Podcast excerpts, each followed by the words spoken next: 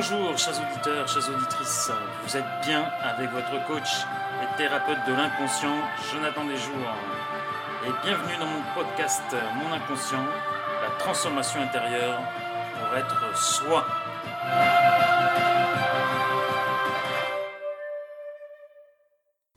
Épisode numéro 4 Les blessures émotionnelles, les blessures d'âme et leurs effets.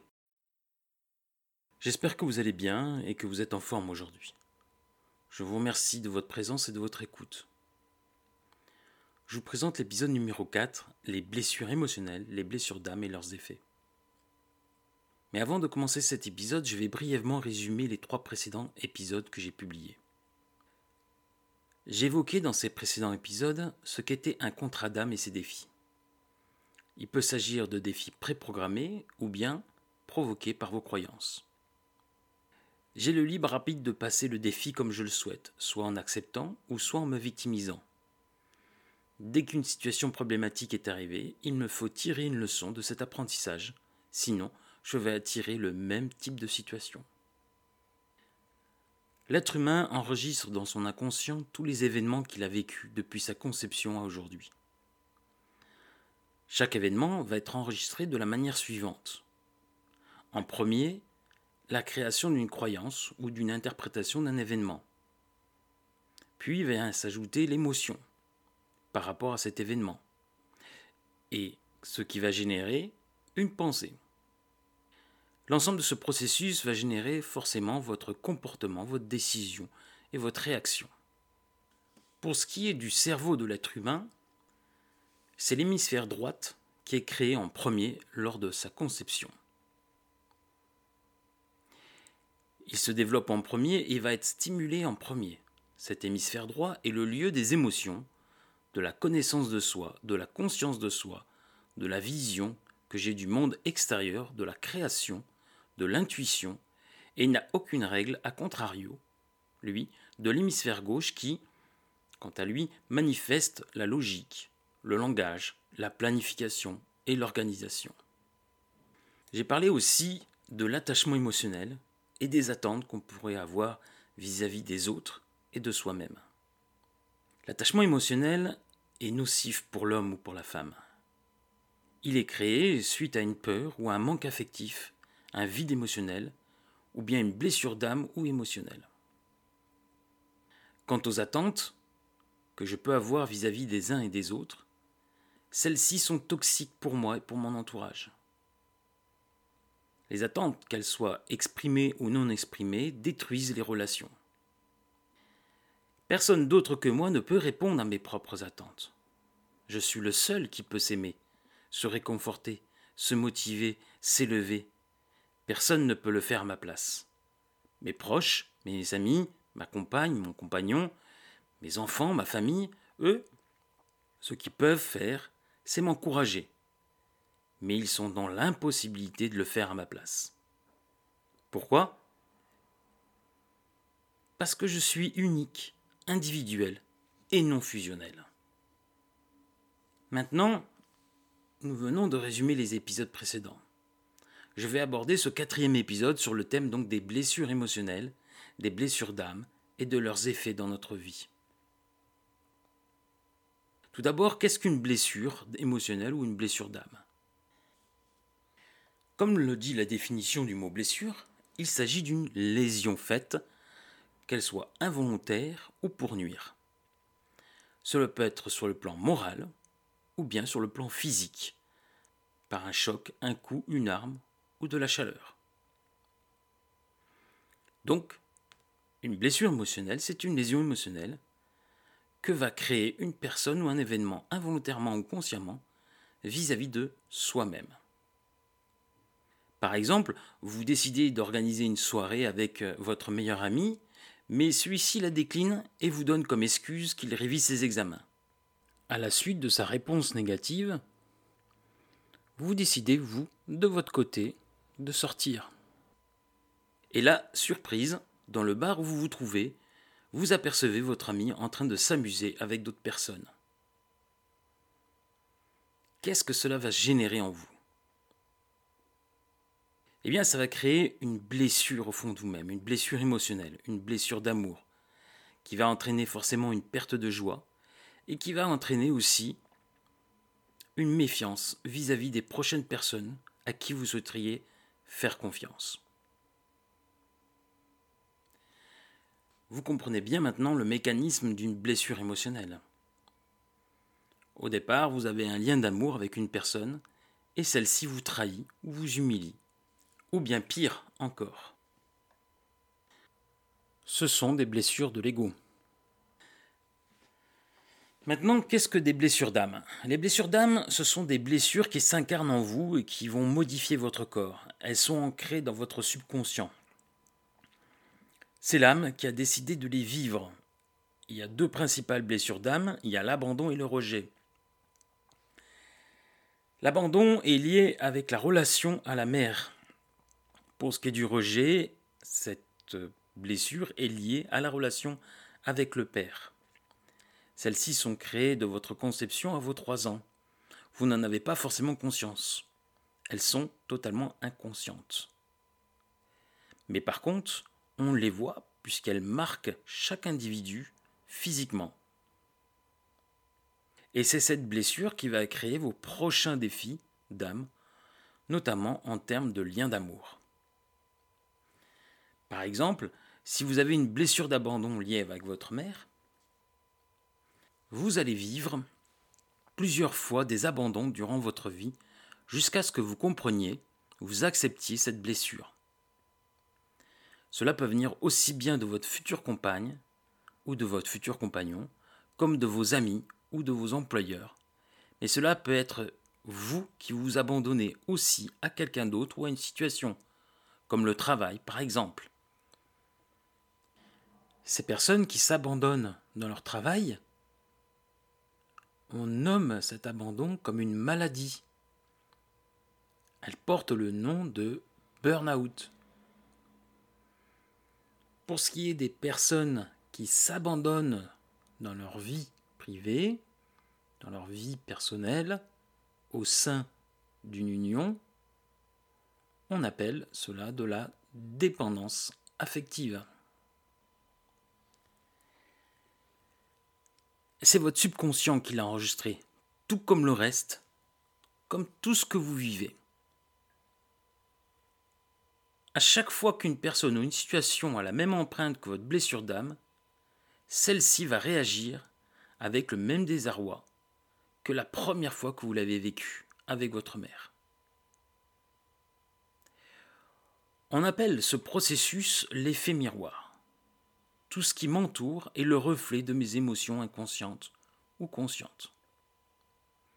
Ce qui va générer en moi des peurs, de la crainte, de la défiance, ou bien de la confiance, de la joie, du bien-être.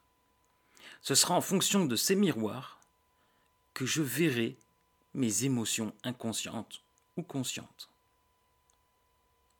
Ensuite, le processus de la création de la réalité agit sur mon comportement.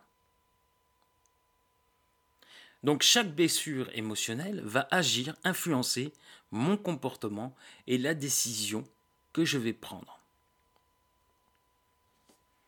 Je prends un exemple. Si j'ai ressenti de l'humiliation à l'intérieur de moi durant mon enfance et mon adolescence, je vais réagir avec colère dès qu'une personne timide, réservée, se fera rabaisser ou humilier en public par une autre personne.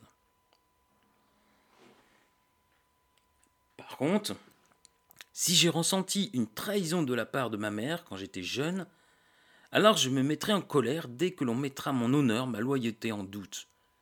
Mais je n'hésiterai pas à trahir ceux qui ont peu d'importance à mes yeux. Alors pourquoi ces blessures émotionnelles sont-elles importantes à connaître et à libérer? Eh bien tout simplement, l'âme est venue les expérimenter. Pourquoi? Parce que l'âme est venue dans un but, c'est d'accomplir, c'est d'être dans l'amour inconditionnel. Comme vous le savez, pour expérimenter une situation, il faut que celle-ci survienne, sinon il n'y a pas d'expérience. Donc, d'après vous, quel est le meilleur moyen pour l'âme d'expérimenter l'amour inconditionnel?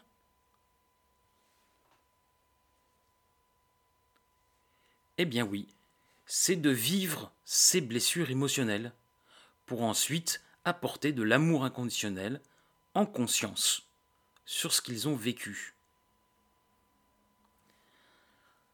Dans son livre, Lise Bourbeau évoque cinq grandes blessures émotionnelles, dont deux blessures d'âme, le rejet et l'abandon, puis trois blessures émotionnelles de l'ego, l'humiliation, la trahison et l'injustice. Chacune d'entre elles regroupe de nombreuses blessures émotionnelles à l'intérieur d'un individu. Sachant que chacun d'entre nous avons en moyenne trois blessures émotionnelles importantes, et chacune d'entre elles se sont matérialisées dans la forme de notre corps. Chaque corps de chaque individu est le reflet de son subconscient. Par exemple, je manque d'amour pour moi, je me juge, je me rabaisse, ou je doute de mon existence, eh bien je vais prendre du poids. Mon corps va faire le yo-yo sur le plan émotionnel, et donc je vais choisir une alimentation en fonction de mon état d'être. Cela peut être des aliments mous ou sucrés, ou bien des aliments salés et épicés. Auquel cas mon corps va prendre la forme de ma blessure émotionnelle.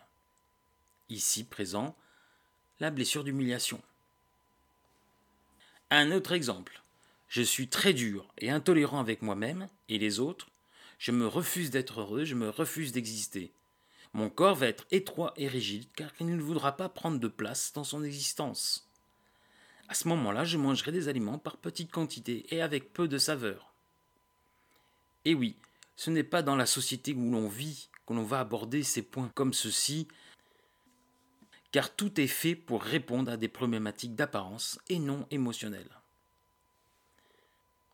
Le slogan qu'on retrouve souvent, c'est Vous souhaitez perdre du poids Eh bien, contrôlez votre alimentation. Mais on ne vous parle jamais de vos blessures émotionnelles qui jouent un rôle important dans la prise de poids ou la perte de poids. Pourquoi? Parce que beaucoup ont oublié que l'être humain est avant tout un être émotionnel. Si vous décidez de suivre une thérapie pour libérer vos blessures émotionnelles, alors vous allez devenir une personne équilibrée, harmonieuse et inspirante. Vous avez bien compris que ce sont vos croyances, vos perceptions, vos interprétations de la réalité qui sont à la base de la création de ces blessures émotionnelles. Vous comprenez mieux maintenant pourquoi votre corps réagit par rapport à certaines situations que vous vivez sur le plan psychologique. Eh bien oui, vous réagissez en fonction de vos blessures émotionnelles. Chaque situation, où chaque comportement d'une personne vont être le reflet de ses blessures émotionnelles inconscientes.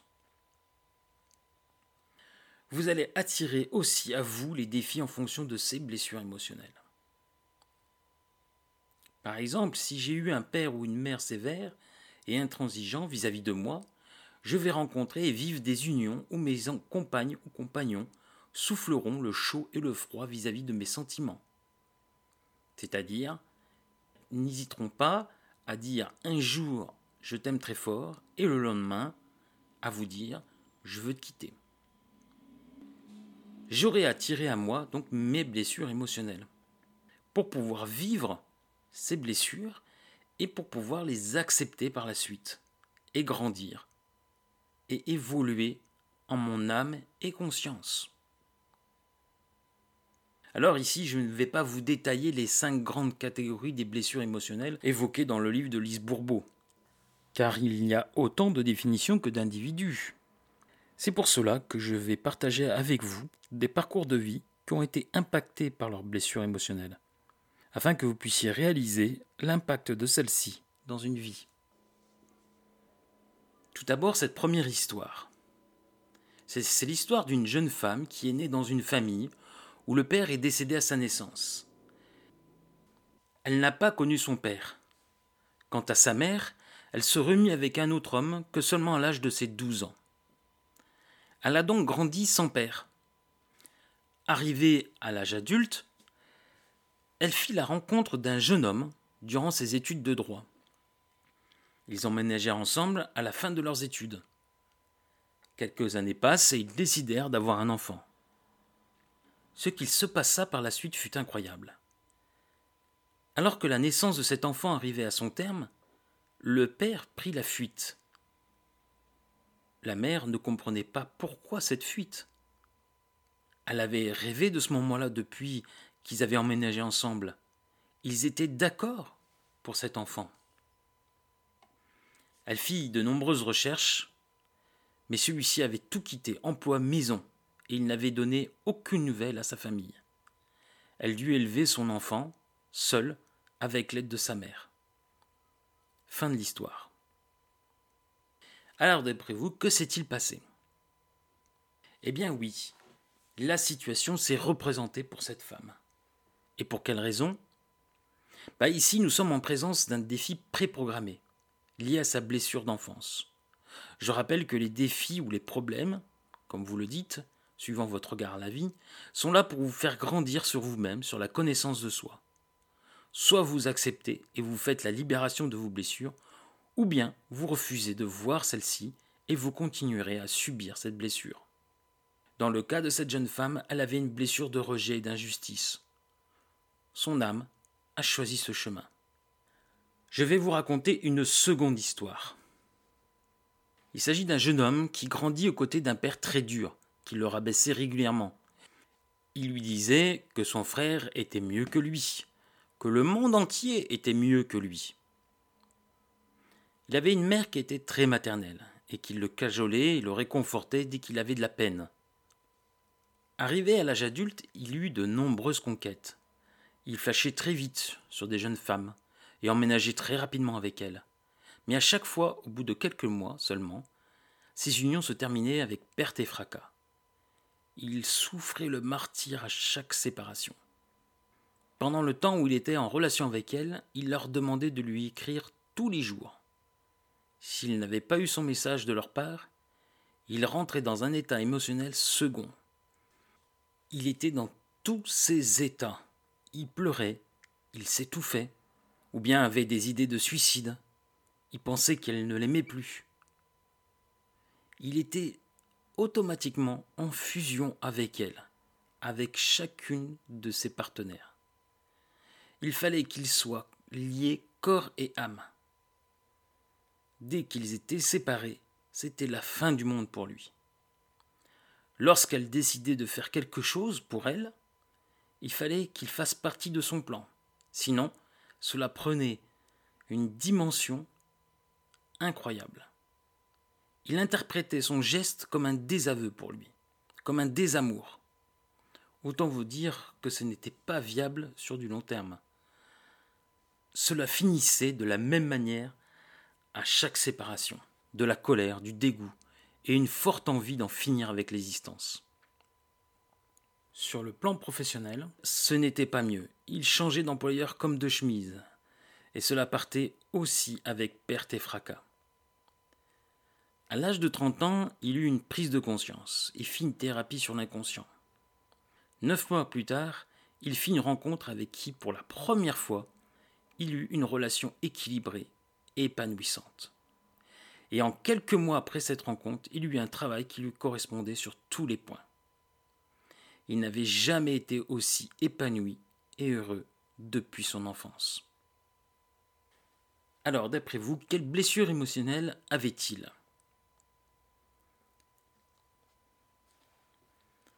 Eh bien oui, vous avez raison. Il avait une blessure d'humiliation et d'injustice avec son père, puis une blessure d'abandon vis-à-vis de sa mère.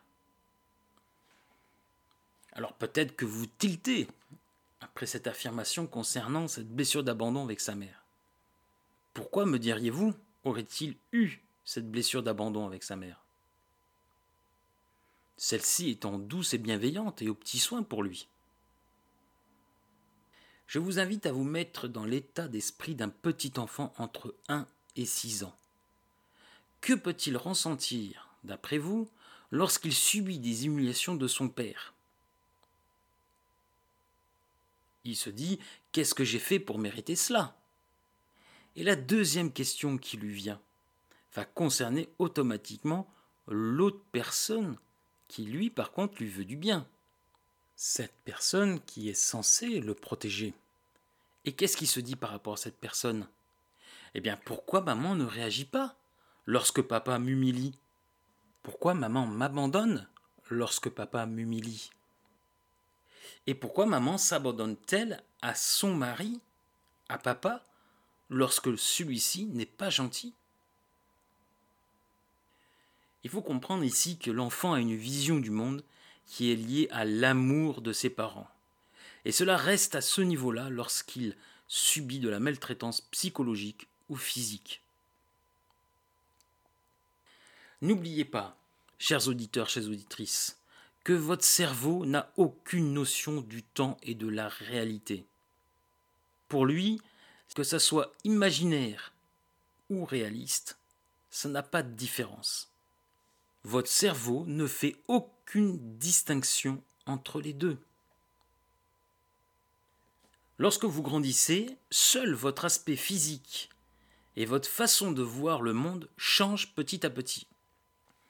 Mais par contre, l'ensemble de vos blessures émotionnelles que vous avez vécues restent dans votre inconscient. Et elles vont influencer votre façon de penser, votre façon d'être.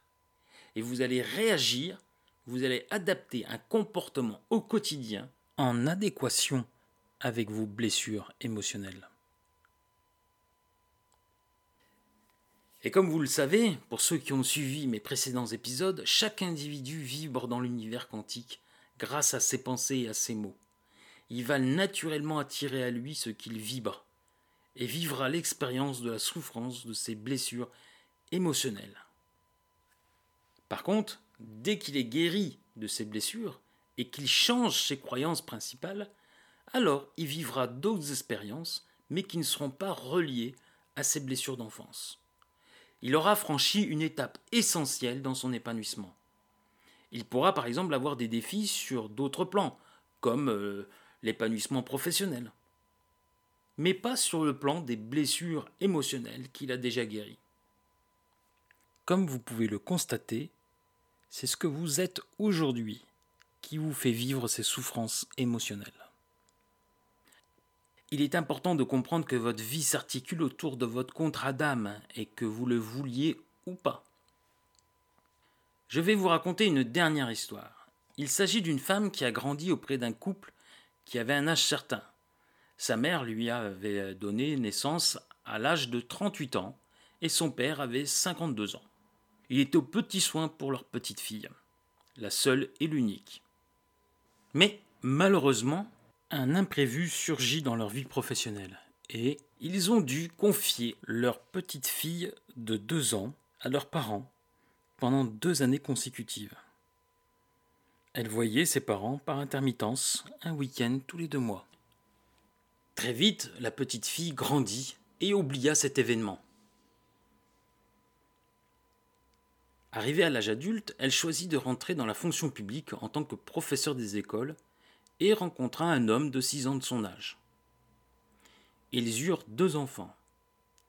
Ils n'eurent aucune complication a priori dans leur travail, mis à part lui, qui avait fait plusieurs dépressions nerveuses, et elle, qui souffrait d'un excès de poids.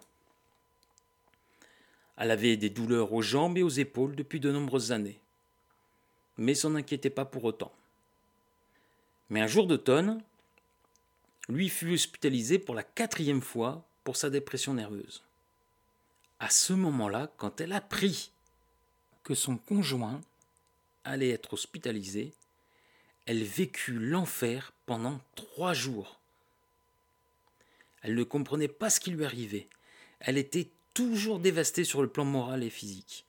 Elle avait des douleurs de partout et pleurait tout le temps.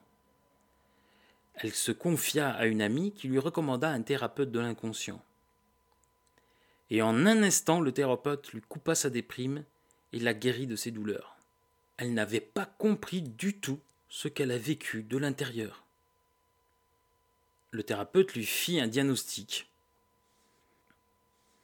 Il fut sans appel. Elle s'engagea donc dans une longue thérapie. Elle perdit du poids et ne sentait plus du tout ces douleurs aux jambes et aux épaules qu'elle avait habituellement. Son mari rentra de son hospitalisation au bout de deux mois. quelle fut sa surprise quand il vit sa femme avec le sourire et la tendresse des débuts de leur union vis-à-vis de lui. Toute sa famille fut enchantée du changement effectué. Il disait qu'elle avait été métamorphosée. Et oui, habituellement, elle était souvent de mauvaise humeur et très dure avec son mari. Fin de l'histoire. Alors, d'après vous, que s'est-il passé? Quelle blessure émotionnelle d'enfance avait-elle vécue? Oui, elle avait vécu l'abandon, la trahison et l'injustice. En effet, elle a vécu ces trois blessures. Ce fut un déchirement pour elle, à deux ans et demi, lorsqu'elle fut séparée de ses parents. Mais elle ne l'avait jamais exprimé.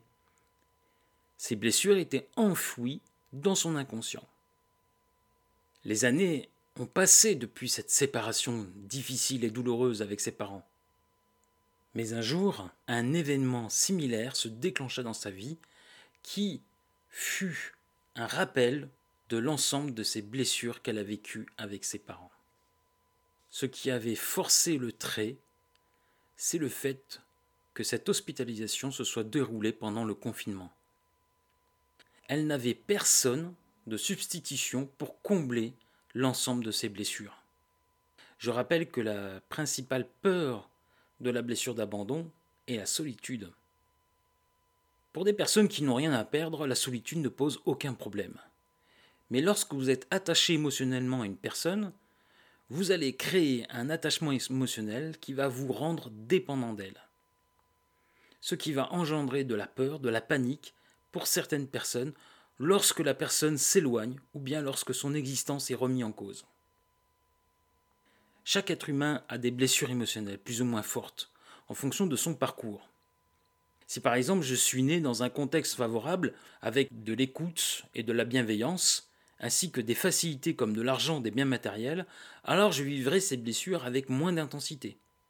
Cela ne voudra pas dire que j'en ai pas, mais je les ressentirai avec moins d'intensité.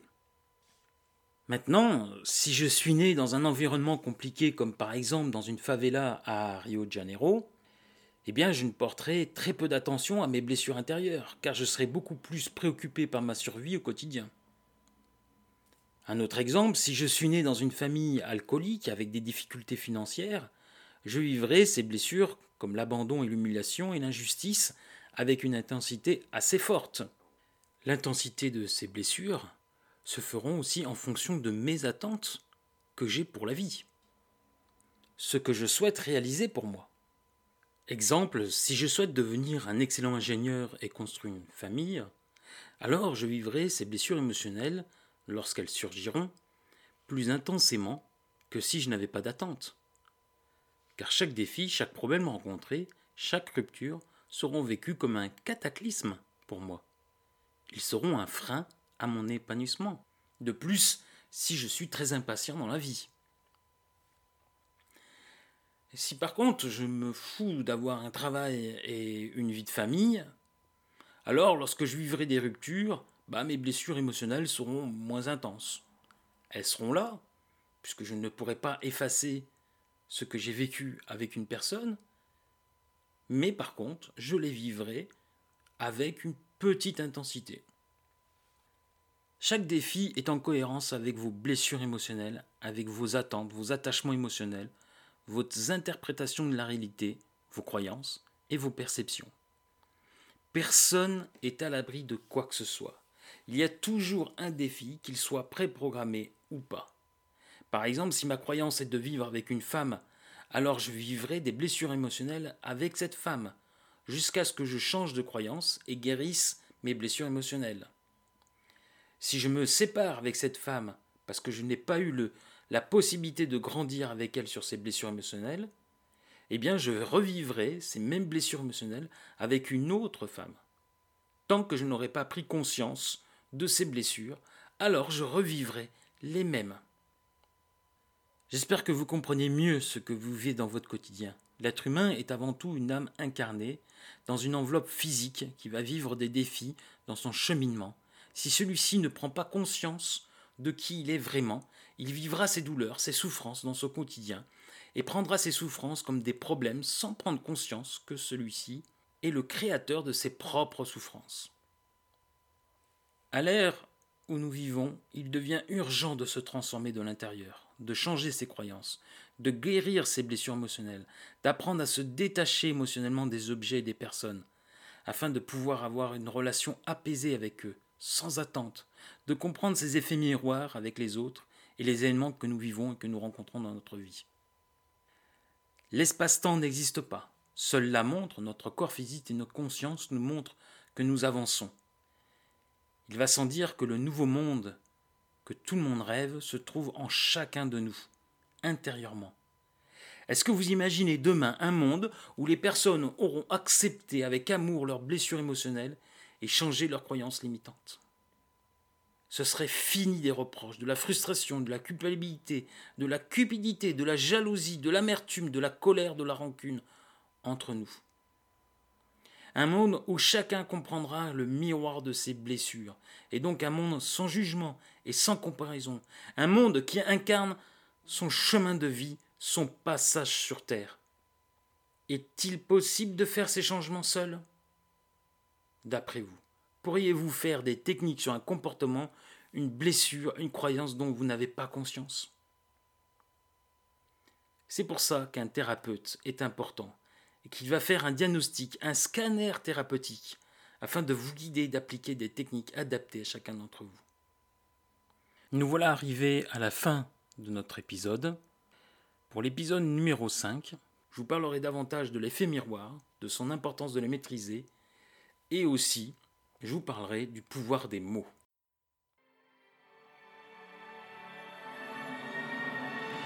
Chers auditeurs, chères auditrices, je vous remercie pour votre écoute.